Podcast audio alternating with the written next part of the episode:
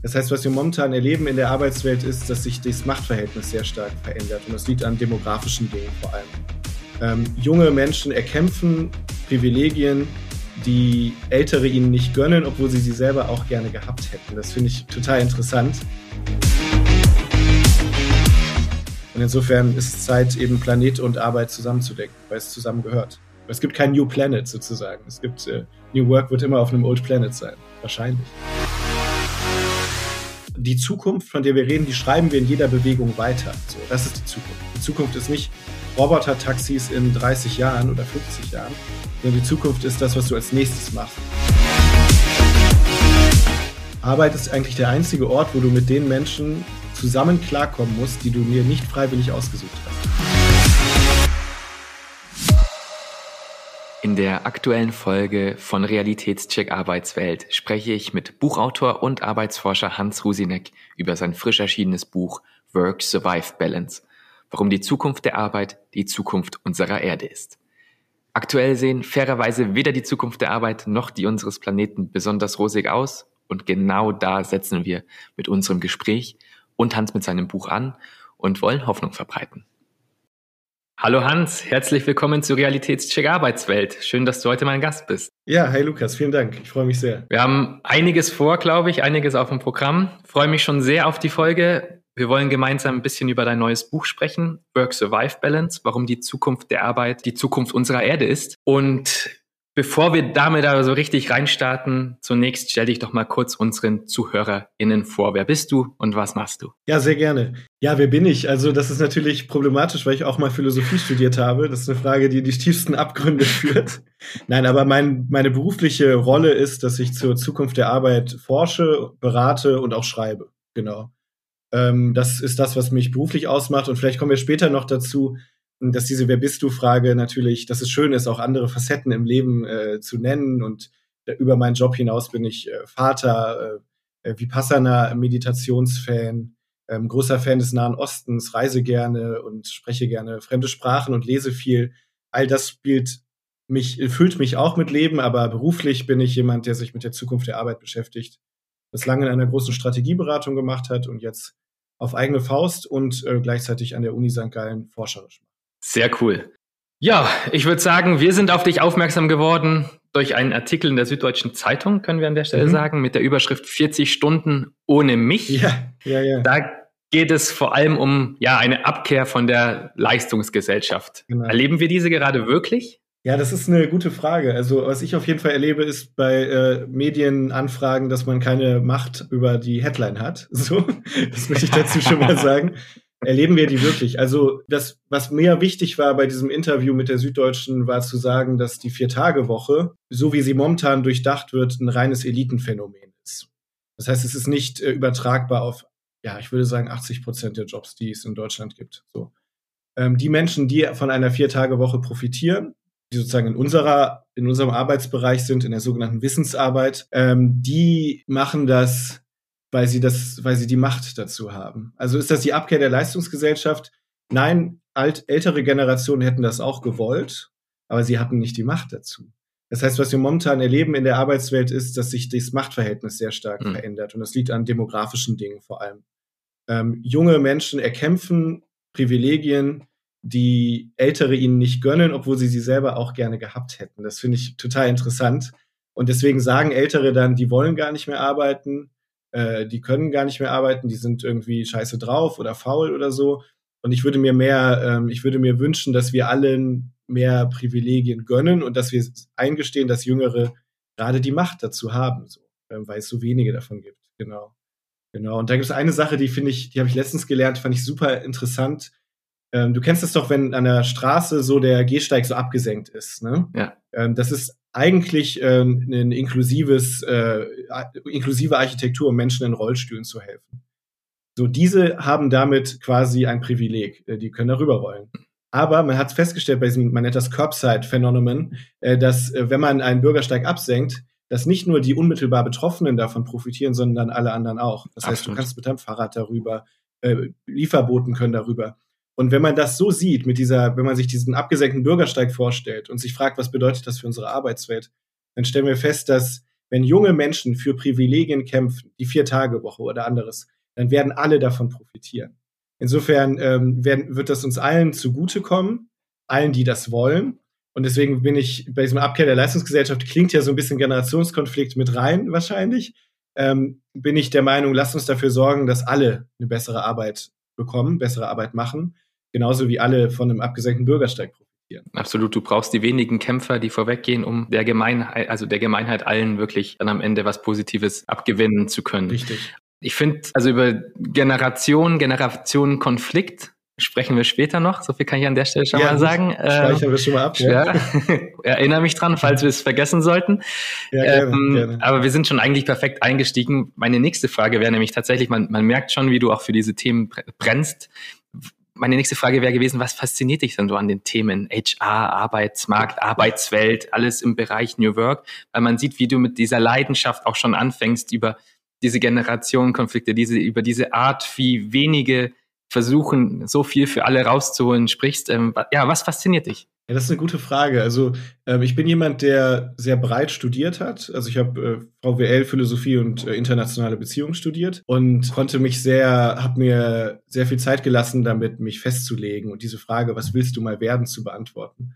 Also ich bin da schon eher lange ein Generalist gewesen und ich möchte auch allen Menschen, denen das so geht, Mut machen, weil unsere Welt braucht Generalisten, die zwischen den Welten denken können. Und, ähm, und irgendwie bin ich dann in diese Arbeitssache so reingerutscht. Also ich habe mich in meinem Master an der LSI sehr viel mit dschihadistischem Terrorismus beschäftigt. So, also das war, das ist was, was mit der Arbeitswelt ist eine andere Arbeitswelt, sozusagen. Ich sage aber gerne auch, äh, ich sage gerne auch Kunden, dass wenn man äh, sozusagen die islamische Staat als Organisation begreift, dass man dann auch einen Mittelständler begreifen kann oder so. Aber was ich damit sagen will, ähm, ich war nicht immer, ich, es war nicht so, dass ich immer gesagt habe, wow, das ist mein Thema. Ähm, aber jetzt merke ich für eine Weile, vielleicht auch nicht für immer, ich finde das auch sehr verkrampfend, wenn man mhm. so dieses eine Thema für sein Leben sucht. Es gibt ja so Purpose-Diskurse, wo man für immer seinen Sinn findet. Ich glaube, das Leben ist viel zu spannend und facettenreich. Aber jetzt gerade ist das Arbeitsthema für mich wahnsinnig spannend, weil ähm, weil das so auf der einen Seite das ein bisschen mir das Gefühl gibt, dass wir so eine Stunde Null gerade haben. Mhm. Also dass sich gerade sehr, sehr viel verändert in der Arbeit. So, wir hatten ja vorhin schon diese Machtverschiebungen besprochen, aber natürlich sehr viel auch auf der technologischen Seite, ähm, sehr, sehr viel Innovationen, die reinkommen, sehr viel auch regulatorische Fragen, ähm, sehr viel Kritik. Ähm, das finde ich spannend, so dabei zu sein. Also ich habe ähm, vor zwei Wochen mit einem Berater gesprochen, der seit über 25 Jahren Kulturthemen macht, der sich den Mund fusselig gequatscht hat mit CEOs, warum Kultur wichtig ist für Organisationen. Äh, und er sagt so, Hans, jetzt ist die Zeit gekommen. Jetzt müssen wir diese Punkte gar nicht mehr machen. Jetzt wissen wir, wie wichtig Arbeitswelten, die Wahrnehmung von arbeitenden Menschen ist, was sie für einen Unterschied macht. Insofern habe ich das Gefühl, es ist die richtige Zeit, um an diesem Thema zu sein. Und das andere ist, äh, die Geschichte der Arbeit ist unsere Geschichte. So, das ist ein Großteil unseres Lebens, den wir dort verbringen. Absolut. Äh, wir prägen die Arbeit, wir verändern sie. Es ist äh, der Ort, wo wir, wo wir erwachsen werden. Die Arbeit ist der Ort, der uns mehr prägt als das erste Kind, habe ich letztens in einer Studie herausgefunden. Ah, krass. Die Arbeit ist einfach das, wo wir so die Software runterladen, wie wir uns zu verhalten mhm. haben, wie wir mit der Welt in Verbindung sind, wie wir wirksam sind. Also ich finde das einfach ähm, viel zu wichtig, äh, um nicht daran mitzumischen. Man kann also sagen, du als Arbeitsforscher aktueller Status der Arbeitswelt ist Stunde Null. Genau, genau. Also ich finde das ein sehr, sehr wertvolles Bild. So, es gibt viele Unternehmen, mit denen ich arbeite, die haben sehr, sehr viel Angst. So, ne? Mhm. Ähm, wegen Stunde Null macht Angst. Es gibt viele Dinge, mit denen Unternehmen sehr gut gefahren sind in den letzten Jahren, Jahrzehnten, die heute nicht mehr funktionieren. Es gibt diesen schönen Satz im Englischen, what brought you here won't get you there. Also die Rezepte der Vergangenheit funktionieren nicht mehr. Erleben wir in der Politik auch sehr stark. Absolut. Stunde Null werden die Karten neu gemischt. So. Und ich, was, was mich immer, also ein Zitat, was ich oft bringe, obwohl es nicht von einem Ökonom oder so ist, sondern von einem Formel-1-Fahrer, Ayrton Senna, oh. äh, der hat gesagt, äh, wenn's, äh, äh, wenn die Sonne scheint, kannst du niemals 15 Autos überholen. Niemals. Aber wenn es regnet, dann kannst du das. Dann kannst du das sogar richtig gut. Also Krisenmomente, Veränderungsmomente sind für Unternehmen und auch für Menschen, die in der Arbeitswelt sind, Individuen, unglaublich spannend, weil viel in Bewegung ist. So insofern aus sozusagen aus, aus Umbruch Aufbruch zu machen, das ist das, was ich gerne mitgeben würde, wenn ich schreibe, lehre oder auch berate. Sehr gutes Zitat mit Ayrton Senna. Ähm, aber du ja, hast ne? von diesen, ja, absolut. Ich bin absoluter Formel 1-Fan, kann ich an der Stelle total. sagen. Ähm, ah, ja, sehr gut. Natürlich jetzt auch ein bisschen kritisch im Hinblick dessen, äh, worüber wir jetzt eigentlich sprechen wollen. Du hast schon von Aufbruch gesprochen. Ähm, Vision von der Zukunft der Arbeit, die ja, du versuchst auch ein Stück weit zu entwerfen, indem du eben ein Buch geschrieben hast mit dem Titel Work Survival Balance, warum die Zukunft der Arbeit die Zukunft unserer Erde ist. Hatten wir am, zu Beginn ja schon erwähnt, dass du äh, dieses Buch geschrieben hast. Ich war äh, glücklicherweise einer derjenigen, die schon vorab mal einen kleinen Blick reinwerfen durften. Ja, vielleicht einer der ersten. Ja, ja tats tatsächlich. äh, und lass uns da gerne einmal gemeinsam eintauchen in dieses Buch. Zunächst mal meine Frage, ja, die Motivation dahinter, die Frage hört sich immer so ein bisschen blöd an, wir haben auch schon ein bisschen darüber gesprochen, diese Aufbruchsstimmung mitzunehmen, aber ja, woher kam die Idee, ähm, die Arbeitswelt mit einem Klimathema, so wie der Titel das ja auch noch ein bisschen beschreibt, zu verknüpfen mhm. und deine Motivation dahinter? Das würde ich gern nochmal verstehen. Ja, sehr gerne. Jetzt habe ich ja vorhin so diesen optimistischen äh, Ton ange angeschlagen, deswegen kann ich jetzt auch mal die Klaviatur etwas äh, verbreitern und meinen anderen Ton anschlagen. Ich weiß nämlich noch ziemlich genau, wann ich Bock auf dieses Buch bekommen habe und wann diese erste Idee so in mir wuchs. Und zwar war das auf einer der vielen New Work und Future of Work Konferenzen, auf denen ich mich so rumtreibe, wo ich zum hundertsten Mal das Gefühl hatte, dass man dort über alles reden kann, über die verrücktesten Dinge reden kann aber niemals über Grenzen, Aufhören, Ökologie, Klimaverantwortung, Nachhaltigkeit in einem, in einem tieferen Sinne. Und ich kann mir immer, ich komme mir da immer vor wie in so einem Tabuspiel, wo halt auf dieser Karte das die verbotenen Worte sind. Und wenn du das benutzt, das Wort, dann ist das Spiel vorbei. Mhm. Weil dann ist das Spiel in vielerlei Hinsicht vorbei. Was viele unter Zukunft der Arbeit und New Work verstehen, sind äh, eigentlich ist eine Verlängerung der Vergangenheit das sind äh, Praktiken und Ideen, die uns äh, immer tiefer in die Klimakrise reinbringen. Und deswegen ist es nicht New Work, sondern Old Work. Und wenn es eine, der, eine Zukunft der Arbeit ist, dann ist es eine verdammt kurze Zukunft. Und deswegen, deswegen möchte ich diese beiden Perspektiven verbinden. Es gibt auf der einen Seite eben Menschen, die ähm, reden sehr viel von der Zukunft der Arbeit. Es gibt unfassbar viele New Work Coaches und Gurus und Autoren und, und selbsternannte Expertinnen und Experten. Ähm, und die reden aber alle nicht von der Zukunft des Planeten. Mhm. Das ist eine wahnsinnig verpasste Chance. Und auf der anderen Seite gibt es sehr viele, Gott sei Dank, sehr viele Aktivisten und Aktivistinnen, die freitags auf die Straße gehen für die Zukunft des Planeten, aber die denken nicht an die Arbeitswelt. Die denken, die verpassen total, dass in der Arbeitswelt ein ganz wichtiger Ort ist, um eben andere Praktiken zu lernen, anders auf diesem Planeten wirksam zu sein. Das heißt, was man sozusagen von montags bis donnerstags macht, das ist bei den Freitagsdemonstrationen sehr wenig präsent. Und das finde ich sehr schade und deswegen will ich das zusammenbringen. Ähm, und dann gibt es noch eine persönliche Note daran.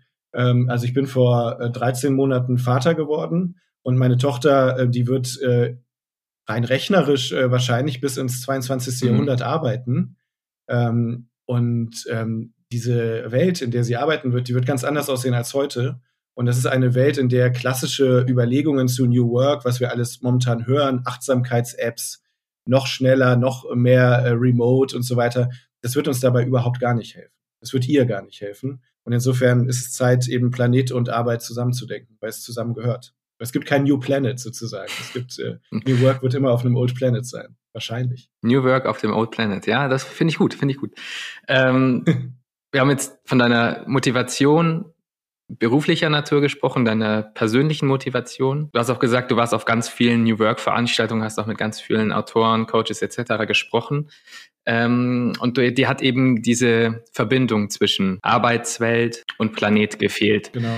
Ähm, gibt es dennoch New Work Autoren, Bücher, ähm, die du im Vorfeld des, des Schreibens äh, entweder gelesen hast oder die du als inspirierend empfunden hast? Äh, Gibt es da Autoren, Autorinnen, äh, wo du sagst, boah, das prägt mich schon sehr? Ja, absolut. Also absolut. Ähm, das sind, ähm, ich bin noch mal durchgegangen und habe mal geschaut, wen ich am meisten zitiere. So ganz schlechte Gender Balance, muss ich sagen. Sind irgendwie der, erste, der erste Mann ist, glaube ich, auf Platz sechs oder so. Also ja. sehr viel Frauen, interessanterweise. Ähm, genau, das, also ein Buch, was ich sehr, sehr empfehlen kann, ist von Lisa Herzog. Das heißt Die Rettung der Arbeit. Mhm. Äh, da schreibt sie sehr überzeugend, äh, warum wir die Arbeitswelt noch brauchen. War eine Sache, die mich auch sehr motiviert hat, und da sind wir ein bisschen wieder bei dem Interview mit der Süddeutschen. Ähm, es gibt viele Menschen, viele junge Menschen, die eigentlich gar nicht mehr arbeiten wollen. Also die schon sehr enttäuscht sind von der Arbeit. Und es gibt auch sehr viele Gründe, die sie haben. Also Quiet Quitting und solche Phänomene, die sind ja nicht vom Himmel gefallen. Ähm, die haben gesehen, wie sich ihre Eltern, äh, ich weiß nicht, ob man diese Begriffe hier benutzen darf, den Arsch aufgerissen haben. Ja, lassen wir drin, lassen wir drin, klar. Sehr gut, aber auf dem Putzhauen hier. Ähm, die haben gesehen, wie ihre Eltern sich sehr, sehr stark verausgabt haben. Ja, und, und wie, und da gibt es auch sehr viel Forschung zu, wie die Glücksversprechen durch Arbeit meistens nicht gehalten. Wie schön man sich eine Beförderung oder eine Gehaltserhöhung vorstellt. Es ist meistens eine Enttäuschung. Das haben die bei ihren Eltern mitbekommen. Äh, und gleichzeitig ist es so, dass wir rein äh, sozusagen politökonomisch in einer Welt leben, wo Arbeit doppelt so viel besteuert wird wie äh, Kapitaleinkommen. Mhm. Und ich glaube, mehr, also je nachdem, wie man das rechnet, ungefähr äh, neunmal so stark besteuert wird wie Erbe. So. Das heißt, was ein Kollege von mir mal gesagt hat, vollkommen richtig, Arbeit lohnt sich nicht mehr. Und das ist ein, das ist ein Riesenproblem. Und Lisa Herzog schreibt, und ich schreibe da auch sehr viel, weil mir das sehr wichtig ist, dass wir die Arbeit noch brauchen, weil das der Kit der Gesellschaft ist, weil wir hier zusammenkommen. Zusammen was machen, was wir alleine niemals hinbekommen hätten. Also das kann ich sehr empfehlen. Die Rettung der Arbeit von Lisa Herzog. Ähm, Nichts tun von Jenny Odell ist ein super Buch über auch Aufmerksamkeit und, ähm, und auch die äh, soziale Medien, was ich sehr, sehr spannend finde. Und die Vita Activa von Hannah Arendt. Äh, Hannah Arendt hat ihr großes Buch über die, über die Arbeit und die Zukunft der Arbeit geschrieben. Leider so irre sperrig, dass es wirklich fast, fast niemand, glaube ich, gelesen hat ich habe mir die Mühe gemacht, in einem Kapitel das mal runterzudampfen. Und ich finde das, äh, finde das sehr wichtig, weil Hannah Arendt äh, Dinge wie Fake News, äh, AI und so gesehen hat, als es noch niemand gesehen hat. Und das ist sehr, sehr beeindruckend. Es ist halt grundsätzlich aber auch spannend, ne, wie viele Autoren, Forscher schon auch wirklich so vor der Zeit waren, dass wir jetzt die aktuellen Trends, die sich entwickeln, da tatsächlich auch wieder mit reinnehmen können. Also das finde ich nach und nach immer wieder faszinierend, total. wie man das wieder darauf zurückbeziehen kann. Ja, total. Total. Und ich meine, ähm, ich lese nicht so viel Bücher, die sich mit so ganz aktuellen Themen auseinandersetzen, weil, ähm, weil Papier dafür nicht das richtige Medium ist. Also dann lese ich lieber Online-Medien, natürlich Newsletter, die super sind. Ne? Mhm. Aber so, ähm, ich glaube, manchmal braucht man ein bisschen historischen Abstand, äh, um Dinge auch richtig betrachten zu können. Ja. Absolut. Dann auf jeden Fall schon mal auch Shoutout an deine Inspirationsquellen. Genau. Shoutout an Hannah Arendt an dieser Stelle. Genau. ja, genau. Ja, aber wir haben trotzdem irgendwie immer so ein bisschen das Gefühl, ne, dass, ähm, ja, hattest du auch gerade schon gesagt, dass weder die Zukunft der Arbeit noch die unseres Planeten ja sehen, da sehen beide irgendwie nicht besonders rosig aus. Ähm, ja, das stimmt. Das stimmt. Deswegen kann, kann ich mir vorstellen, die Beschäftigung mit dem Thema auch ein bisschen, also durchwegs äh, deprimierend sein. Ja. Was gibt dir hier, beziehungsweise wie gibst du den Leserinnen deines Buches und unseren ZuhörerInnen dennoch Hoffnung? Ja, ja. Das mache ich aus der äh, am wenigsten erwarteten Ecke, die man sich vorstellen kann, äh, nämlich ähm, aus dem Theorieteil. Oh. Ähm, ich glaube, wir wollten da gleich noch zu reden zum Thema Knoppers vor allem, weil Knoppers mein großes, äh, großer Einstieg in die Theorie ist sozusagen. Ähm, aber vielleicht schon mal ein paar Worte dazu. Also ähm, ich bin ein Anhänger der Praxistheorie. Ich glaube, dass sich soziales Verhalten über unsere Gewohnheiten verändert. Mhm. Ich glaube, dass die Klimakrise definitiv so etwas wie Klimadiplomatie braucht. Annalena Baerbock, die durch die Welt jettet, wenn die Flugzeuge funktionieren, die sie benutzt. Ähm, oder auch äh, Gesetzgebung, diese Makroebene, die große Ebene, die braucht es definitiv auch. Aber wenn es runterkommt auf wirkliche Veränderungen, dann sind wir als Individuen alle gefragt. Und ich habe wirklich sehr viele Change-Projekte in Unternehmen begleitet, wo große Papiere geschrieben wurden, Strategiepapiere, ja, ähm, die niemanden interessiert haben, so, weil sie die Leute nicht berührt mhm. haben äh, oder wo man große Gehaltsveränderungen, große Anreize gesetzt hat, ja, wo die Leute sich aber drumherum äh, manövriert haben. Ähm, oder wo große Purpose- und Mindfulness-Aktionen gemacht wurden, was so ein bisschen so ein, ja, mehr so eine Entertainment-Funktion hatte. Am Ende müssen die, muss es aus den Individuen selbst kommen. Und ich glaube, das ist das, was die Praxistheorie sagt. Es kommt auf unsere Praktiken an. Die Zukunft, von der wir reden, die schreiben wir in jeder Bewegung weiter. So, das ist die Zukunft. Die Zukunft ist nicht Roboter-Taxis in 30 Jahren oder 50 Jahren, sondern die Zukunft ist das, was du als nächstes machst. So. Und ich finde da, ich finde da so einen, es gibt so einen Insight aus der Hirnforschung, den ich wahnsinnig spannend finde. Weil wir, wenn viele von der Zukunft der Arbeit sprechen, dann sagen sie, ähm, gerade Unternehmer, die sagen dann, ja, in äh, 2040 haben wir eine Gender Balance, eine ausgeglichene Gender Balance. Oder 2030 sind unsere Klimaziele erreicht und so Kram. Damit schiebt man die Zukunft erstmal sehr weit von sich weg. So. Und dann macht das, hat das den Effekt, dass man hier und jetzt eigentlich weitermachen kann. Mhm.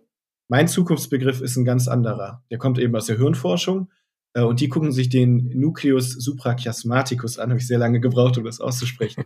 Das ist ein Hirnareal ein paar Zentimeter hinter deinen Augen und dann etwas hoch, hier so ungefähr. Mhm. Ähm, und das ist für dein Zeitverständnis verantwortlich. Deswegen ist es auch hinter den Augen, weil es auch mit dem Licht, mit Lichtreizen verbunden mhm. ist. Äh, und mit dem Nucleus suprachiasmaticus ist alles, was du in einem Zeitraum von 15 Sekunden erlebst, die Gegenwart. Und alles, was 15 Sekunden, also was mehr als 15 mhm. Sekunden her ist, ist schon Vergangenheit. Und dann, du ahnst es, die Zukunft ist alles eben, ist die 16. Sekunde sozusagen. Und das ist das, was ich sozusagen in der Praxistheorie, woran ich glaube. Zukunft ist, was du als nächstes machst oder was du als nächstes aufhörst zu machen. Mhm. Das ist die Zukunft, die relevant ist. Wer darf in dem Meeting ähm, ausreden? Äh, wer darf zu spät kommen? Äh, wer wird befördert und wer nicht? Äh, wie wird mit Kritik umgegangen? Ähm, wo, welche Rolle spielt der Körper? Ja, welche Rolle spielt Gehetztheit? Im unmittelbaren Wirken in deiner Arbeit das ist die Zukunft, die ich meine. Keine Roboter-Taxis oder, oder, oder äh, Quatsch, Flugtaxis hieß das ja. Kein, nicht solche, solche ablenkenden Visionen. Das ist, ähm, das mag interessant sein, aber Zukunft ist sozusagen handgemacht und im Hier und Jetzt, eben in der 16. Sekunde. Das ist das, was, äh, was sozusagen meine Theorie ist und ich, das ist auch das, was mir Hoffnung macht, weil dann ist die Zukunft in jeder einzelnen Hand von uns. Hm, also Zukunft eher als unmittelbar, also die zu, unmittelbare Zukunft zu verstehen. Die 16. Sekunde genau. finde ich auch sehr spannend, auch aus der, der Exkurs aus der äh, Hirnforschung in dem Moment. Äh, sehr gut. Lass uns nochmal zum Thema Arbeit zurückkommen, kurz. Genau, Weil wenn wir, ja. wir, wir fangen noch beim, im Buch von vorne an. Ich kann mich nämlich an dein, dein Vorwort erinnern. Du startest nämlich mhm. direkt mhm. äh, mit Willkommen im Anti-Anti-Arbeit-Club ähm, und sagst, Arbeit, lass uns reden. Lass uns das gern tun, Hans. Äh, wie meinst du denn den Begriff Anti-Anti? Arbeit, Club. Ja. Also erstmal, Lukas, habe ich stundenlang letztens überlegt, kurz bevor es in den Druck ging, ob es Arbeit oder Arbeitsclub ist, aber ich äh, Anti-Anti-Arbeit-Club, so genau. Ich glaube, es ist besser, aber es ist eine Detailfrage. Ähm, was meine ich damit? Genau das, was ich vorhin äh, ein bisschen angeschnitten habe, dass wir momentan sehr viel Abkehrbewegungen von der Arbeit haben. Mhm. Ne, also, wie gesagt, Quiet Quitting, aber auch andere Ideen. Du kannst dir bei TikTok oder Instagram kriegst du irgendwie, wird dir eine Bitcoin-Million versprochen. Ne? Also das schnelle Geld auf den Finanzmärkten und so. Und ähm, das sorgt dafür, dass Arbeit als sozialer Wert und als Versprechen, sich integrieren zu können, immer mehr in den Hintergrund rutscht. Und das macht mir einfach wirklich Sorgen für uns als Gesellschaft.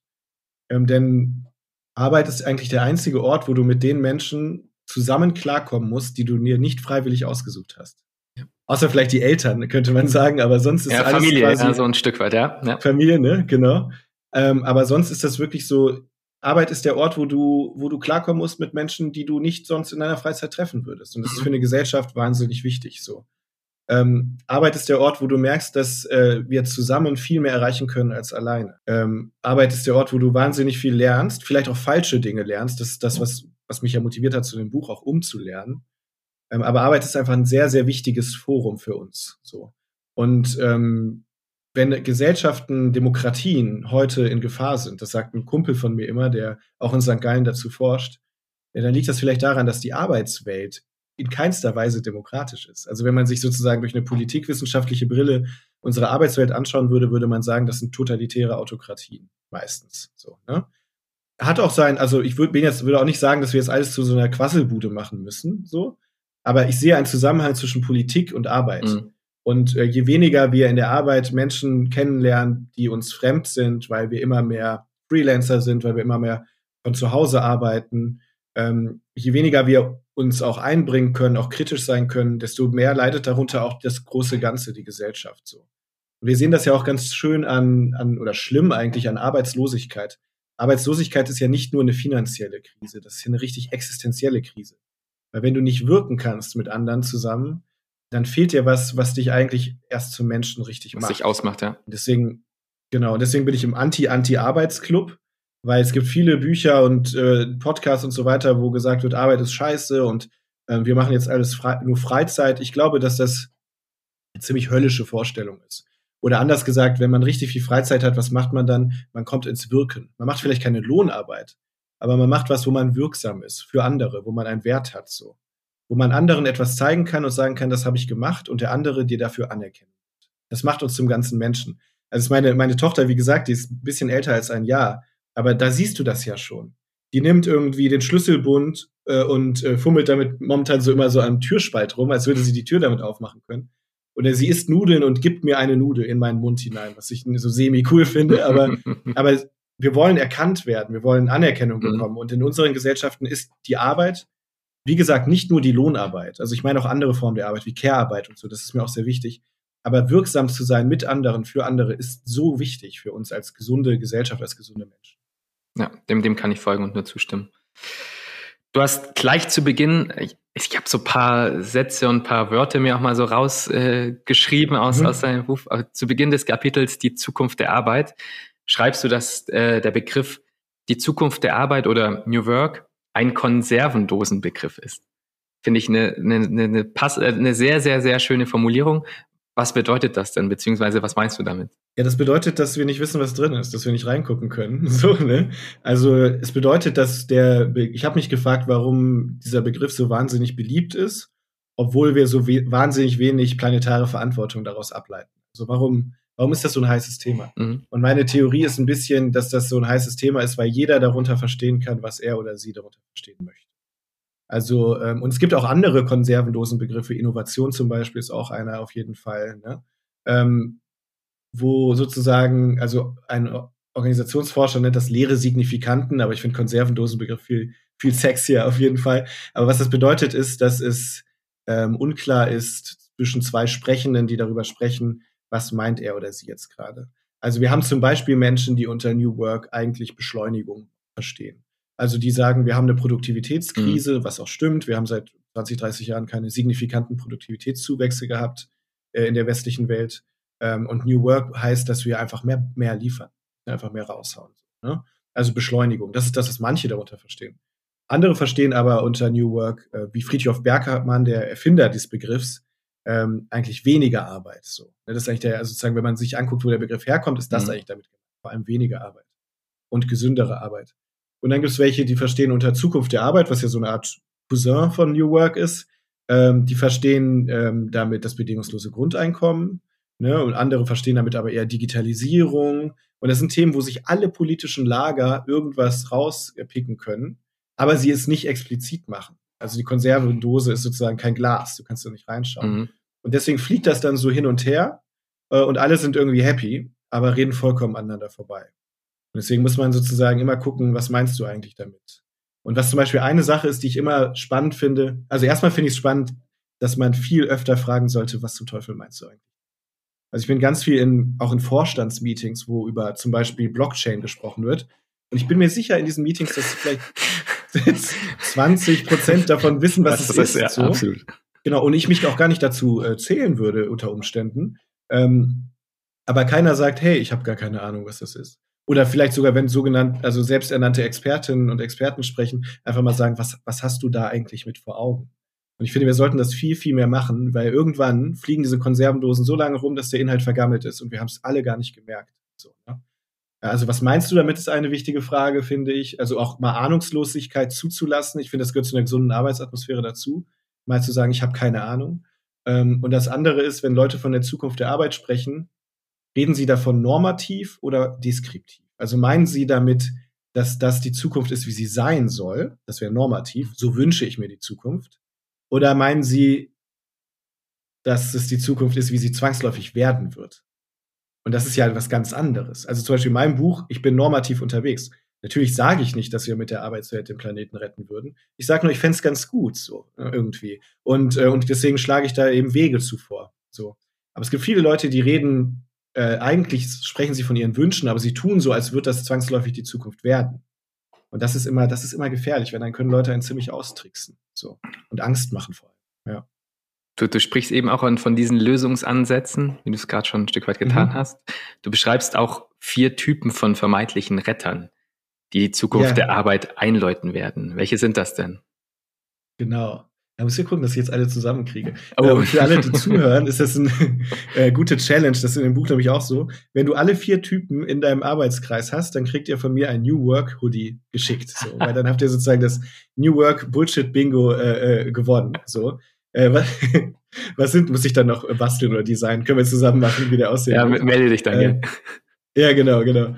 Ähm, was sind diese vier Typen? Also, der Punkt, den ich machen möchte, ist, dass so wie über die Zukunft der Arbeit gesprochen wird, dass das einfach alles ziemlich Old Work ist und wir das uns das nicht hilft, aus der Klimakrise herauszukommen. So, und da gibt es vier Typen. Die, der eine Typ, das ist die äh, Techno-Utopistin. Das ist die Person, die sagt, wir können einfach so weitermachen wie bisher. Wir müssen nichts an unserem Verhalten ändern. Wir brauchen nur eine tolle Innovation. Mhm. So. Also ein bisschen Technologie first, Bedenken second. So, ne? Also wir können uns aus dieser planetaren Krise einfach herauserfinden. So, wir können CO2 einfach weginnovieren. So. Ähm, das ist ein Glaube an Technologie, der ähm, nicht unberechtigt ist, weil Technologie uns gerade in den letzten 100, 200 Jahren sehr weit gebracht hat. Aber er, ver, er vergisst, dass wir momentan sehr viel mit Folgeproblemen beschäftigt sind, die uns technologische Innovation gebracht haben. Mhm. Ja, ne, also ähm, es gibt da es gibt da einen super schöne super schönen Vergleich. Also ähm, das ist ein, äh, ein Ökonom aus New York, äh, Leif Weiner heißt der, glaube ich. Spreche den wahrscheinlich vollkommen falsch aus. Aber der sagt so, okay, vor 100, 150 Jahren, da hatten wir wirklich Wissenskrisen so. Also wir hatten zum Beispiel Typhus und schlimme, äh, schlimme Epidemien. Und dafür haben wir Antibiotika erfunden. Wir haben quasi mit Technologie diese Krise beendet. Äh, wir hatten Mobilitätsprobleme. Wir konnten, also unsere wirtschaftliche Produktivität war eingeschränkt, weil es einfach, keine Ahnung, 30 Tage gedauert hat, um von äh, Berlin nach Paris zu kommen. Ja? Ähm, das waren technologische Probleme, die wir mit Technologie lösen konnten. Was wir jetzt erleben, sind aber Haltungskrisen. Also Mobilität haben wir durch Autos und Flugzeuge gelöst. Das Problem ist jetzt die Emissionen davon. Mhm. Das können wir sozusagen, das, ist, das sind schon Krisen von Erfindungen. Und Antibiotika, wir haben Antibiotikaresistenzen überall. Wir haben Antibiotika im Schweinefleisch. Das wird ein Riesenproblem werden, von dem fast keiner redet momentan. Das heißt, wir haben es momentan mit Folgefragen von Technologie zu tun. Und zu glauben, dass Technologie, die Folgefragen von Technologie auch lösen kann, das glaube ich nicht. Und das ist ein Typ, der sagt, wir brauchen nur die richtige App. Elon Musk ist ein super äh, Vertreter von dieser Logik. Der hat doch mal bei Twitter äh, geschrieben, ähm, ich gebe 100 Millionen Dollar Preisgeld für jeden, der mir eine Carbon Capture Technologie, äh, die beste Carbon Capture Technologie zeigt. Und dann haben die Leute einfach drunter geschrieben, äh, es sind Bäume, geh mal in den Wald. Und das finde ich eigentlich ganz schön, weil ich glaube, wir brauchen neue Haltungen, neue Aufmerksamkeit. Wir brauchen sicher auch technologische Innovationen, aber sie alleine werden uns nicht mhm. retten. Genau. Der andere Typ, der sagt, äh, das ist der, ähm, der Romantiker, würde ich den nennen, äh, der sagt, ähm, wir brauchen für die Zukunft der Arbeit einfach ein bisschen mehr Kuscheligkeit. So. Wir müssen einfach ein bisschen mehr, wir müssen ein bisschen mehr wie eine Familie sein. Wir müssen mehr, ein bisschen mehr Purpose haben. Wir müssen mal ein bisschen mehr einen Kickertisch in den, in den Eingangsbereich stellen. Und wir müssen einfach mal, es muss einfach alles ein bisschen, der Chef, der bestellt auch eine Pizza abends und dann ist das auch mit den Überstunden kein Problem. Und wenn wir uns Familie nennen, dann wird ja auch keiner einen Betriebsrat gründen wollen. Gibt es in der Familie auch nicht. Ne? Also der Romantiker ist sehr zynisch, finde mhm. ich. Und er ne, im Grunde bleibt er in so einer Ressourcenabbaulogik, weil er einfach äh, unsere Spiritualität und unsere Psychologie als eine weitere Ressource sieht und abbaut. So. Ganz, ganz starkes Thema, äh, finde ich, auch gerade in Deutschland und in europäischen Ländern äh, in der Arbeitswelt. Dass das sozusagen, das entgrenzt die persönliche Persona von der beruflichen Persona. Und es ist wichtig, einen gewissen Abstand dazwischen mhm. zu haben. So. Genau. Äh, der dritte Typ, die ist äh, Design Thinkerin, so wie ich übrigens auch. Also ich habe Design Thinking am Hasso-Plattner-Institut mal studiert. Ich finde das auch großartig. Aber wie bei allem, so wie bei Fußball oder Religion oder Knoppers, ist es ein Problem, wenn du etwas zu einer, Religi zu einer absoluten einzigen Wahrheit erhebst. So. Und die Design Thinkerin, die ist sozusagen die gehetzte Innovationspraktikerin, so nenne ich die. Und die meint, wir für die Zukunft der Arbeit brauchen wir einfach mehr Innovation, schneller, mehr Post-it-Battles, mehr Zeit, mehr rausballern. Und ähm, hier ist das Problem, dass wir durch Gehetztheit meistens nicht auf gute Ideen kommen, so, sondern eher durch Ruhe.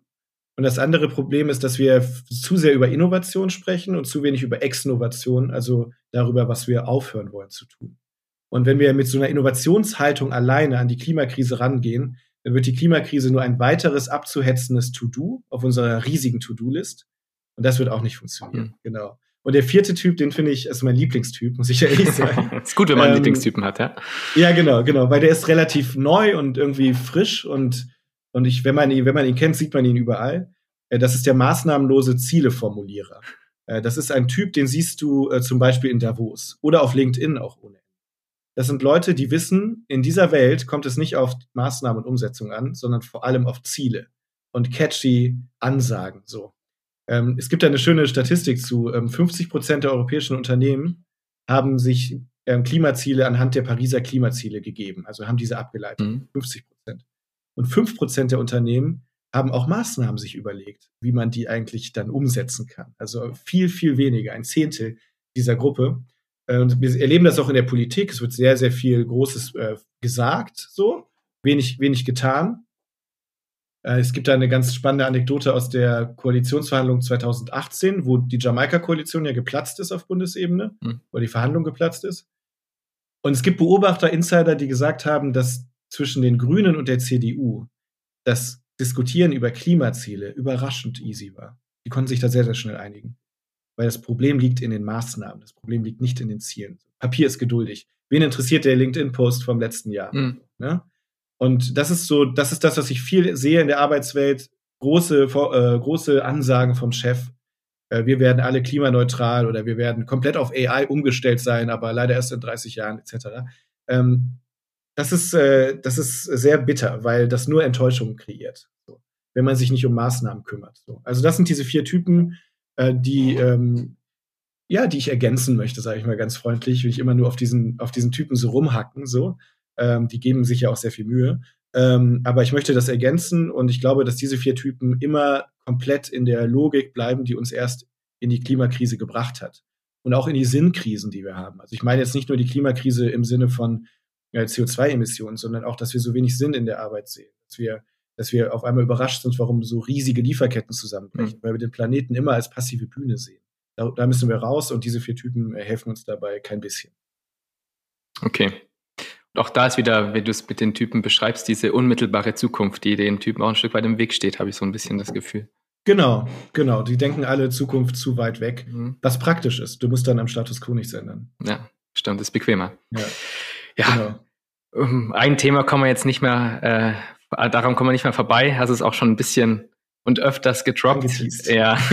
ja. Knoppers, die Knoppers-Tragödie in deinem äh, genau. Kapitel Praxistheorie für Praxiswandel. Genau, genau. Wie schaffen wir es, unsere festgefahrenen Verhaltensweisen der Old Work zu ändern und hinter uns ja. zu lassen? Weil das ist ja genau das, was wir machen müssen. Richtig, richtig. Ja, ich habe noch mal gezählt, jetzt bevor, bevor das Buch in den Druck gegangen ist, dass ich 39 Mal Knoppers erwähnt habe. Ich werde aber nicht gesponsert. Ich, das wäre jetzt meine Anschlussfrage gewesen, ja. ja das könnte man meinen. Ja, genau, ist mir auch wichtig, das zu sagen. Aber wenn ihr, wenn irgendjemand, der hier zuhört, äh, Kontakt hat zu Verantwortlichen bei Knoppers, äh, dann gebe ich euch gerne meine Adresse und ihr könnt mir ein großes, ein möglichst großes Paket Knoppers schicken, so. Weil äh, das würde mir auf jeden Fall sehr helfen. Äh, denn ich bin absolut Knoppers abhängig, so. Also du musst dir vorstellen, ähm, du arbeitest in einem Büro in einer europäischen Großstadt, an einer Universität und du gehst jeden Nachmittag runter zur Kantine und ziehst dir dieses Knoppers rein, unwürdig, ja, gegen deinen Willen, mhm. gegen alles, wofür du stehen möchtest, ja. Es ist ja nicht mal ein besonders hochwertiger Riegel, muss man ehrlich sagen. So, aber so ist das mit der Sucht, ne? Man kann es sich nicht aussuchen. Naja, und was, was ist da, was ist sozusagen der Hintergrund davon? Ähm, ich denke über meine Knopperssucht nach und denke darüber nach, wie ich mein Verhalten ändern kann. Äh, ich habe Zettel aufgeklebt an meinen Bildschirm am, im Büro, wo drauf steht, hör auf Knopf. was das sein. Ne? Äh, ich habe mich gewogen und äh, weiß, dass ich äh, fünf Kilo über meinem Idealgewicht bin, dann Knoppers. So, ne? ähm, ich habe viel über mich als, ich habe meditiert zu dem Thema, überlegt, wofür möchte ich stehen und festgestellt, ich möchte nicht für Knopperssucht stehen. So, ne?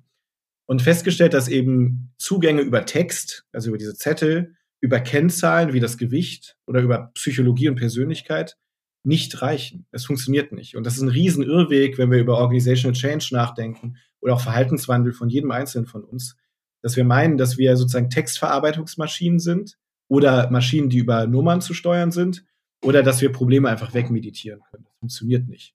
Äh, was wirklich funktioniert, ist eben an Gewohnheiten zu denken. Also ich, wenn ich Knoppers kaufe, dann ist das so, dann ist das so eine Choreografie, die sozusagen so abseits von meinem Kopf ist die ich einfach so automatisch mache, wie auf Autopilot. Dass ich eben feststelle, feststellen muss, dass ein Großteil der Dinge, die wir machen als Menschen, nicht über unseren Kopf läuft, mhm. sondern das ist sozusagen internalisiert. Also zum Beispiel, ähm, wie du jemandem die Hand gibst, wem du als erstes die Hand gibst. Ja, das ist, das sind Praktiken, die sind, äh, die sind super tief in uns drin. Wir denken darüber gar nicht nach. Und ich würde sagen, dass ein Großteil von dem, was wir in der Arbeit machen, nicht direkt über unseren Kopf läuft, sondern viel zu sehr eingeübt ist. Also mhm. zum Beispiel Routine, erlebe ich sehr oft in Meetings Routinen, genau. Und das ist ja auch gut so. Also das ist kein Bug, sondern ein Feature, könnte man so Programmer, programmiermäßig äh, dazu sagen. Denn wenn wir alles durchsprechen würden, was wir machen auf der Arbeit, und nichts eine Routine wäre, alles eine, eine Entscheidung wäre, äh, dann wäre das wie so eine richtig langweilige Politikwissenschaftler-WG. Wir würden einfach niemals zum Arbeiten kommen. Wir würden immer alles nochmal komplett durchdenken. Das heißt, es ist wichtig, dass wir sozusagen unsere Kognition sehr viel outsourced in Routinen.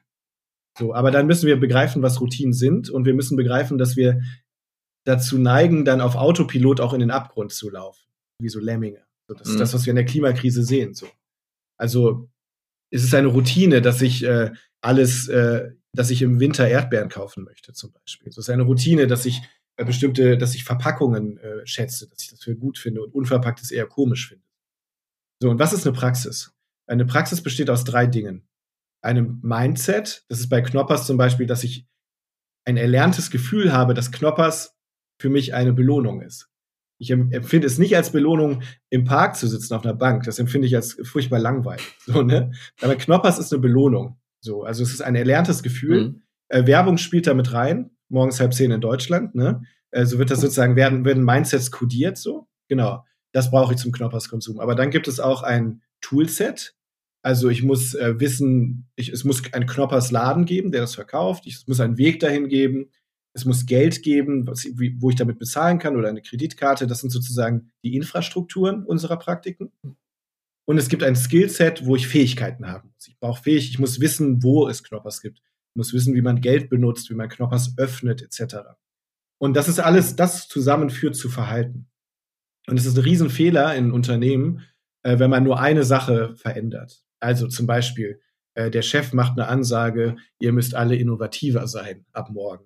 Oder wir haben ja jetzt gerade, as we speak, hat der Bundeskanzler gesagt, äh, wir brauchen einen Deutschlandpakt, ja, was auch ein interessantes Wort ist, aber dazu vielleicht ein andermal. In einer anderen Folge so. werden wir das mal besprechen. Genau, richtig, richtig. Wie. Lanz und Brecht. Aber ja. Was, ja, ja, unbedingt. Das ist mein Traum, so, so zu werden wie Lanz und Brecht. Ähm, nee, aber ähm, die ähm, nur übers Mindset zu gehen, nur über Begrifflichkeiten, das verändert nichts. Mhm. Also wenn der, wenn der Chef sagt, ihr müsst jetzt innovativer werden, das ändert nichts, weil, weil es die Routinen nicht anfasst. Dann, was wir erleben, äh, Unternehmen holen sich äh, ganz viel ITler rein, wo sie traditionell kein IT-starkes Unternehmen sind. So, sie, sie werten das Skillset auf. Aber wenn zum Beispiel im Mindset diese ITler als verschrobene Idioten gesehen werden und nicht als wertvolle äh, Teilnehmende, äh, dann passt, dann wird daraus ja. nichts Neues. Oder Toolset, eine Firma macht sich ein schickes neues Gebäude oder ein schickes Innovation Hub irgendwo hin, ändert sozusagen allein die Infrastruktur. Aber solange die Bedeutungen und die, und die Skills nicht, sich nicht verändern, wird da nichts draus. Das heißt, Toolset, Skillset, Mindset, das macht eine, das verändert Routinen. Und da kann man dann drüber nachdenken, was es braucht, um eine Routine zu verändern. Äh, und genau, ich habe da ein schönes Beispiel, aber ich will jetzt nicht so äh, viel monologisieren. Insofern äh, mach du mal, mach du mal weiter. Yeah, die, die, die, ja ja, die eine oder andere Frage hätte ich noch. Ähm, zunächst mal alles unbezahlte Werbung, was äh, Knoppers betrifft an der Stelle. Und äh, richtig, genau, genau. Konntest du das Knoppers-Problem denn lösen? Also ist es noch eine Tragödie oder konntest du es jetzt mit diesen drei Faktoren auch lösen? Äh, ja, das ist eine gute Frage. Also, ähm, nee, es ist noch eine Tragödie. Ist noch eine Tragödie, okay, aber work in progress. Also, ja, genau, weil, weil vielleicht wird daran auch klar, dass ich halt, dass Menschen nicht alleine Routinen verändern können. Also ich müsste dafür sorgen, dass Knoppers nicht mehr verkauft wird oder dass es viel, viel, viel teurer ist oder so, ja. Also Routinen verändern sich immer nur übers Soziale. Das ist, glaube ich, auch. Also nicht allein individuell. Okay, also dann brauchst du mehr Parteien, damit genau. das wirksam wird. Okay. Aber indem ich so viel darüber rede, habe ich vielleicht Veränderungsdruck irgendwann. Das ist vielleicht meine. Ja, da, da, baut sich auf jeden Fall ein bisschen Druck auf, kann ich schon mal sagen. Ja, auf jeden Fall. Auf jeden Fall. Äh, apropos äh, Essen, Dein Buch mhm. ist, äh, so beschreibst du es ja auch ein, ein Buffet, kein mhm. äh, Zwölf-Gänge-Menü, kann also auch quer gelesen werden. Ich gebe auch ehrlich zu, das habe ich genau so getan. Ja, sehr Und äh, lass uns gerne noch über zwei Kapitel deines Buches sprechen, die ja, ich gerne. persönlich besonders äh, spannend finde. Aber auch durch die, nicht nur persönlich, sondern auch durch die Aktualität, auch generell ja. den Nerv der Zeit gerade treffen. Ähm, du hast ein Kapitel über AI geschrieben, Kapitel Intelligent äh, mit dem, mhm. ich bin übrigens ein großer äh, Fan davon, wie du die Hashtags benutzt. Gibt es intelligentes ja, ja, Leben im, im, Büro? Finde fand ich auch ein ganz großer, äh, ganz ja. guter Hashtag. In diesem Zusammenhang sprichst du auch von ÖI, also ökologischer Intelligenz. Was verstehst du genau. darunter? Genau. Also ähm, ökologische Intelligenz kann man ganz schön mit so einem Gedankenexperiment erklären. Stell dir mal vor, Lukas, du kommst in eine Sporthalle. So. Äh, und in dieser Sporthalle ist keine normale Sporthalle, weil da ganz unterschiedliche Wesen drin sind. Äh, das heißt, da ist eine Spinne in einer Ecke der Sporthalle, ähm, da ist eine Schlange, äh, unter der Matte vielleicht, da ist ein Elefant und da ist vielleicht noch eine Hummel. Ja? So, und was du siehst von der Sporthalle, was du wahrnimmst durch deine Augen und durch deine Ohren, das ist ganz, ganz anders als das, was jedes einzelne dieser Tiere wahrnimmt. Mhm. Also die Spinne nimmt äh, Vibrationen wahr über ihr Netz, weil die Spinne interessanterweise ihr Gehirn übers Netz outgesourced. Ähm, die, ähm, die, äh, die, soll die Fledermaus vergessen. Die Fledermaus kann Infrarot sehen. Die kann ganz andere, ganz andere ähm, äh, Lichtspektren sehen als wir. So. Äh, die, die Schlange kann sehr stark über Vibrationen äh, ihre Wahrnehmung verändern und kann auch sehr, sehr gut äh, riechen, was wir auch nicht so gut können. Hm. Ähm, das heißt, wir sind alle unterschiedlich, ähm, unterschiedlich aufgebaut. Was wir wahrnehmen, ist alle, ist immer nur ein Ausschnitt einer Realität. Und die ökologische Intelligenz ist, das zu respektieren und zu ehren, dass es andere Wesen auf dieser Welt gibt, die ein anderes, ein, eine andere Form von Intelligenz haben äh, und auch eine andere Realität von dieser Welt sich machen. Und das ist ganz, ganz wichtig, wenn wir zum Beispiel über Lärmschutz sprechen. Wir können das überhaupt nicht nachvollziehen, ne, was Lärmschutz bedeutet für eine Fledermaus, weil wir keine Fledermaus sind, weil wir nicht wissen, wie es wäre, eine Fledermaus zu sein. Aber die ökologische Intelligenz, ähm, dass wir die uns verfügbar machen, dass wir sie ein bisschen mehr verstehen, das ist total wichtig und ich glaube, dass die künstliche Intelligenz uns dabei helfen kann. Das ist nämlich das Entscheidende an dem Kapitel, finde ich. Ähm, denn momentan sind, nutzen wir, füttern wir die äh, Generative Machine Learning Algorithmen vor allem mit, oder eigentlich ausschließlich, soweit ich weiß, mit menschlich generierten Daten. So. Ähm, und die sind irgendwann auch aufgebraucht, relativ bald sogar, um ehrlich zu sein. Äh, und es wäre eigentlich viel sinnvoller, wenn wir äh, die Natur als Datenquelle nutzen und uns mit der künstlichen Intelligenz einfach ein neues Verständnis verschaffen davon, was die Natur weiß. Es ist unglaublich wichtig, gerade zum Beispiel, wenn es darum geht, Katastrophen abzuweisen. Also du hast äh, Vögel, die äh, Tsunamis vorhersehen können, viel schneller als, als wir das können. Ähm, genau, und die künstliche Intelligenz müsste dafür sozusagen äh, die Ökologie, bräuchte Datenpunkte aus der Ökologie. Und es gibt Theoretiker, und äh, die das erforschen, äh, und die sagen, dass es nur eine Frage der Zeit ist, bis wir die Sprache der Tiere damit sozusagen entziffern können. Und das finde ich total spannend, weil es dann einen Dreiklang gibt aus Intelligenzen. Also die menschliche Intelligenz, ähm, die ähm, immer kreativer wird, so meine mhm. Hoffnung, weil die künstliche Intelligenz das Rechnen übernimmt und die ökologische Intelligenz, die uns sozusagen über die künstliche Intelligenz ähm, verständlich gemacht wird. Das, ist, das ist die ökologische Intelligenz. Das ist sozusagen das Sehen und Wissen der Tiere. Sehr spannend. Sehr spannend. Da, als du es gerade ausgeführt hast, äh, kam mir direkt das Bild von Avatar in den Kopf, diese Verbindung zwischen äh, der Welt und dem Menschen beziehungsweise den Arten. Also das war so ein ja. direktes Bild, was ich im Kopf hatte. Ja, ja, äh, total. total. Spricht, ähm, ähm, in dem Kapitel gehst du auch hauptsächlich darauf ein, dass es ja so die Zukunft auch des Verstehens ist. Also diesen Punkt rauszufiltern, äh, dass es wirklich genau. auch um genau. Verstehen geht, ist, glaube ich, hier auch essentiell. Genau, richtig, richtig, genau. Genau, also es geht mir vor allem um KI äh, in diesem Text und ähm, ich habe mir sehr viel, und das war ein Kapitel, was sehr anstrengend zu schreiben war, weil sich die Forschung as we speak verändert, so, also im, im echt, äh, Unmittelbar, Echtzeit. Ja. in 16 Sekunden. Ja, genau, ja, genau, genau richtig.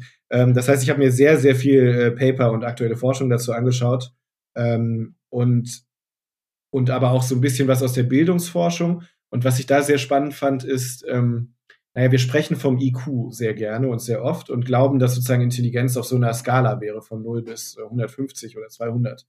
Ähm, und das ist eigentlich ein viel zu ähm, äh, verflachtes Bild von Intelligenz. Denn Intelligenz ist eigentlich sehr stark, äh, kann man das vergleichen mit einer Form. Intelligenz hat eine bestimmte Form und die verändert sich je nachdem, was gebraucht wird von uns. Also die, man könnte sich ja fragen, sind wir schlauer als Menschen vor 200 Jahren oder 400 Jahren? Werden die Leute, werden unsere Kinder dümmer werden, weil sie nicht mehr wissen, wie man Brockhaus-Enzyklopädie äh, öffnet. Keine Ahnung. Das sind ja so Diskurse, die wir sehr oft hören.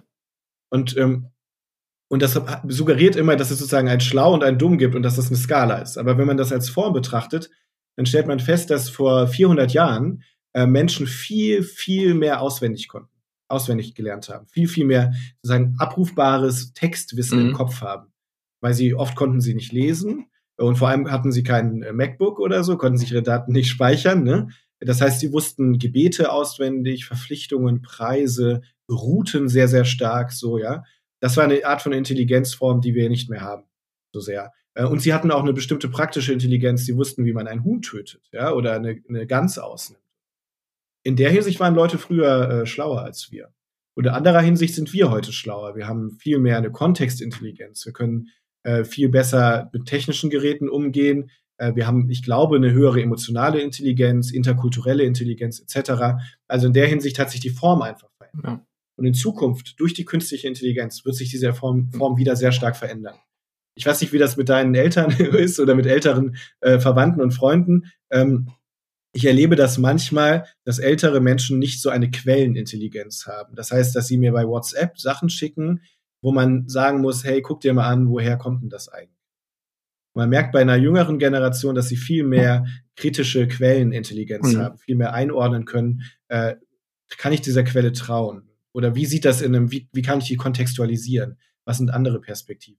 Da merkt man zwischen Generationen, wie sich die Intelligenz äh, sehr stark verändert. Und das richtig Tragische ist, dass wir in Schulen diesen Intelligenzwandel überhaupt nicht mitmachen. Also wir lernen da noch Gedichte auswendig, als wären wir im 19. Jahrhundert. So, das ist wirklich schade, ähm, aber kann man nichts machen. Die Intelligenzform verändert sich und deswegen ist es auch schön, weil ich mich dann auch freue auf eine künstliche Intelligenz, die uns unterstützt, weil wir neue Formen entdecken können, neue Empathien ich glaube, dieser, ja, die, dieser Wandel, dieser, auch dieser Transfer von Intelligenz, da, da sprichst du, glaube ich, echt was, was äh, Wichtiges an und man merkt es ja tatsächlich auch.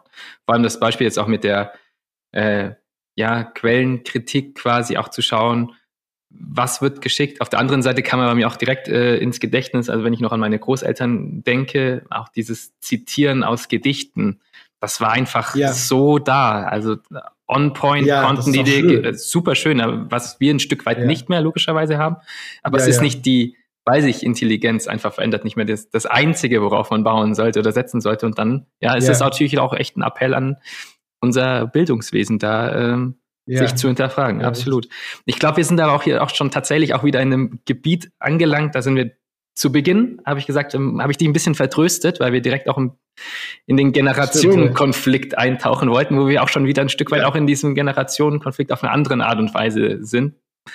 Ähm, dieses Kapitel Zusammenhalt fand ich nämlich auch super spannend. Hashtag ja, hier war danke. Boomer Cringe, fand ich auch gut, gut gewählt. yeah. ähm, du sagst, der Generationenkonflikt sei nur konstruiert. Äh, nimm uns mit, wo ist der Fehler und wie können wir eventuell konstruierte, die ja. eventuell konstruierte Kluft überwinden? Ja, ja, sehr gerne. Sehr gerne, weil mir das sehr am Herzen liegt. Ähm, das ist wirklich ein Thema, wo man zwischen Wissenschaft und Praxis sehr, sehr gut vermitteln kann. Äh, weil wir in der Praxis sehr stark diese Geschichte hören, dass die zukünftigen Generationen ganz anders arbeiten wollen äh, als ältere Generationen. Mhm. Und übrigens auch die Geschichte, dass nur junge Menschen innovativ sind. Das schwingt da immer ein bisschen mit. So, ne? Ähm, und wenn man sich die äh, empirische Sozialforschung anschaut, die es zu Generationen und Alterskohorten äh, gibt, ähm, dann gibt es da ein ganz anderes Bild. Also ähm, es gibt um da direkt mal die Katze aus dem Sack zu lassen, es gibt keine signifikanten Generationsunterschiede auf der Arbeit. So. Ähm, wir, wir wollen alle relativ das Gleiche von der Arbeit. Und zwar ähm, Selbstentfaltung, äh, Zusammenhalt ähm, und wir wollen eine Art von Impact, von Wirkung. Das ist, geht über alle Generationen so. Und das ist eigentlich wichtig, dass wir das nicht vergessen, weil diese Generationskonflikte und das Gerede von Generationskonflikten wahnsinnig spaltend ist für Unternehmen. Also ich bin mit wirklich sehr vielen Unternehmen, die mir jetzt auch spontan einfallen würden, die ich selbstverständlich nicht nenne, ähm, die, die, wahns die, die wahnsinnig behindert sind dadurch, dass sie nicht zusammenarbeiten, dass die das Wissen der Älteren nicht weitergeben wird an die Jüngeren, dass die Jüngeren sagen, die Älteren sind Teil des Problems. Auf beiden Seiten komplette Antipathie. Und das aufgrund einer Theorie, die nicht belegbar ist. So. Jetzt wird natürlich jeder, der das hört, sagen, na ja, aber ich weiß doch, die jungen Leute, die äh, jungen Bewerber, die wollen alle viel weniger arbeiten ähm, oder so, ähm, oder die wollen gar keine, ähm, die wollen gar keine starken Hierarchien haben und die kannst du auch nicht mit dem Dienstwagen locken so und so. Und das stimmt auch alles, aber es gibt da zwei Sachen, die, die das erklären. Erstens das Thema Macht, was wir am Anfang schon hatten. Also die sind, äh, die alle wollen das, was die wollen, aber die können es halt einfordern so. Mhm. Und das andere ist Alterseffekte. Was nämlich die Forschung sehr stark sieht, sind Alterseffekte. Äh, wir können uns da die Lisa vorstellen, also eine junge Berufseinsteigerin, ähm, die, ähm, die kommt in den Job rein, in die Firma, in eure Firma und die sagt, äh, ich möchte, ähm, mir ist das mit dem Gehalt nicht so wichtig, ich möchte aber auf gar keinen Fall irgendeinen dominanten Chef haben oder Chefin. Und Dienstwagen brauche ich auch nicht, äh, Hierarchien sind mir auch egal und äh, ich möchte einfach möglichst Piano machen. So. Jetzt ist die Frage, bleibt Lisa immer so? Wenn sie immer so bleibt, bis zum Ende ihrer Tage, dann ja, wäre es ein Generationsunterschied. Mhm. Aber was wir tatsächlich sehen, ist, dass Lisa ähm, älter wird.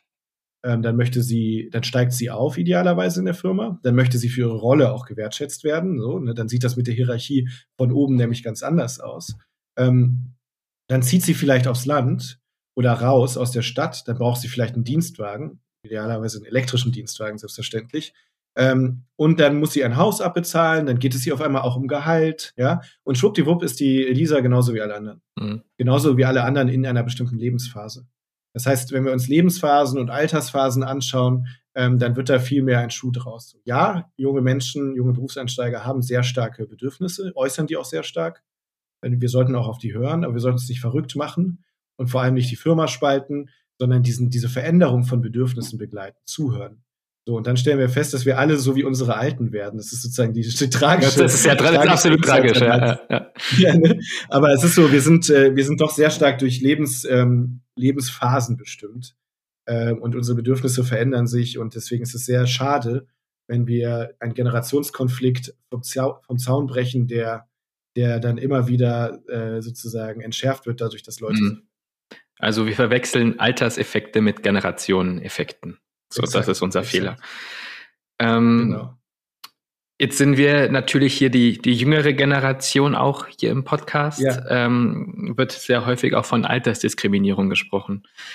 Häufig ja. übersehenes Thema, würde ich auch sagen. Wie können wir denn die Alten, in Anführungsstrichen, yeah. in die Arbeitswelt sinnvoll ja, integriert, integ ja, integrieren ist das falsche Wort, drin behalten, motiviert halten, schauen, dass alle ja. wieder auf, auf einem Level tatsächlich sind. Wie, wie schaffen wir das?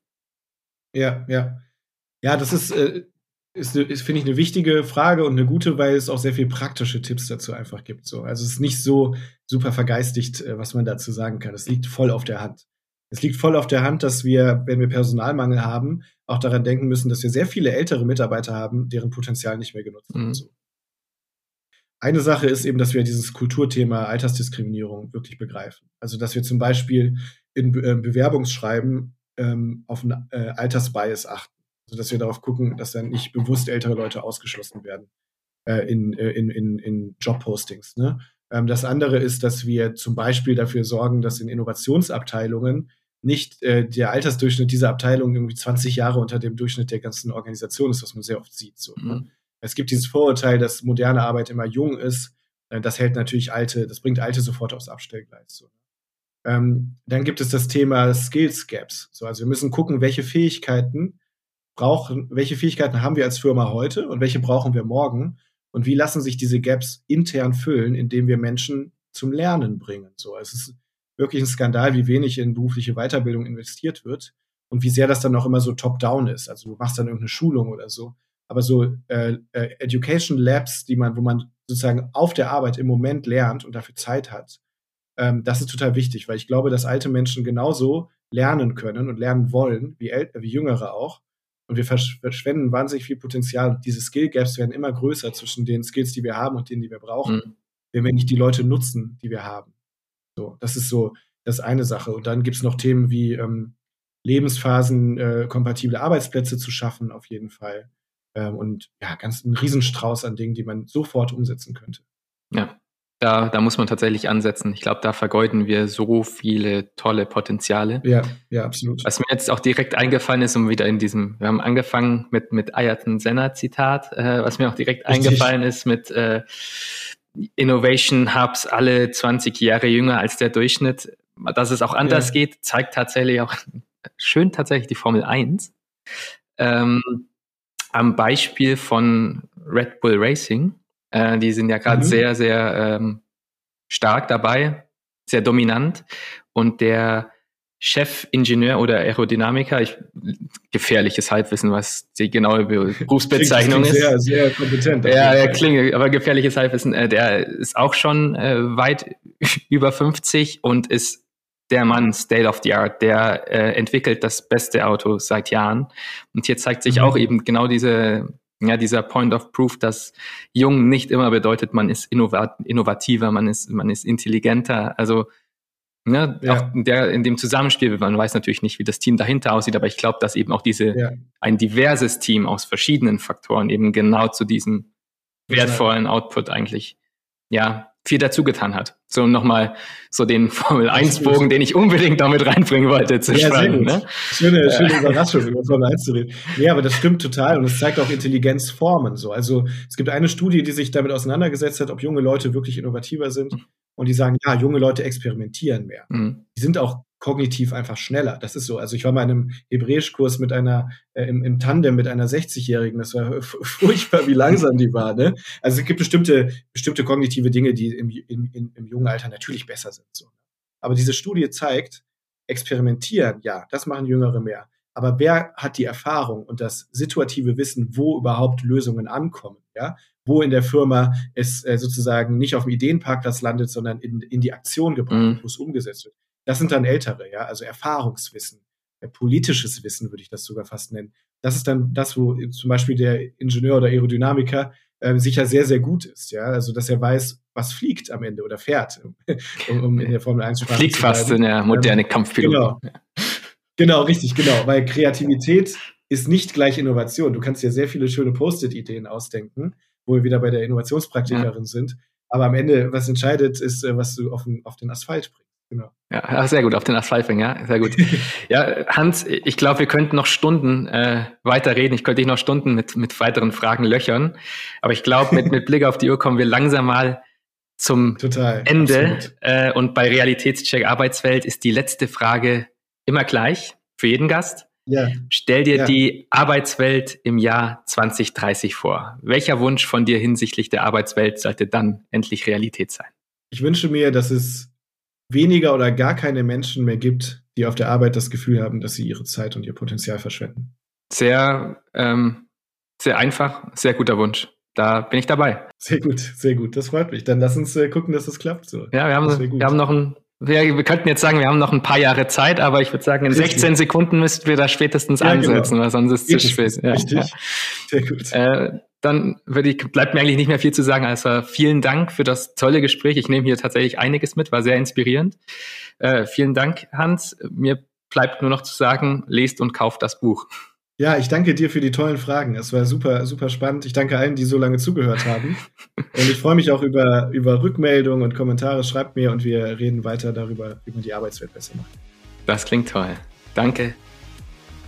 Mehr zu S3 sowie alle Infos und Links zu den Podcast-Folgen finden Sie unter www.s3.com und in den Show Notes.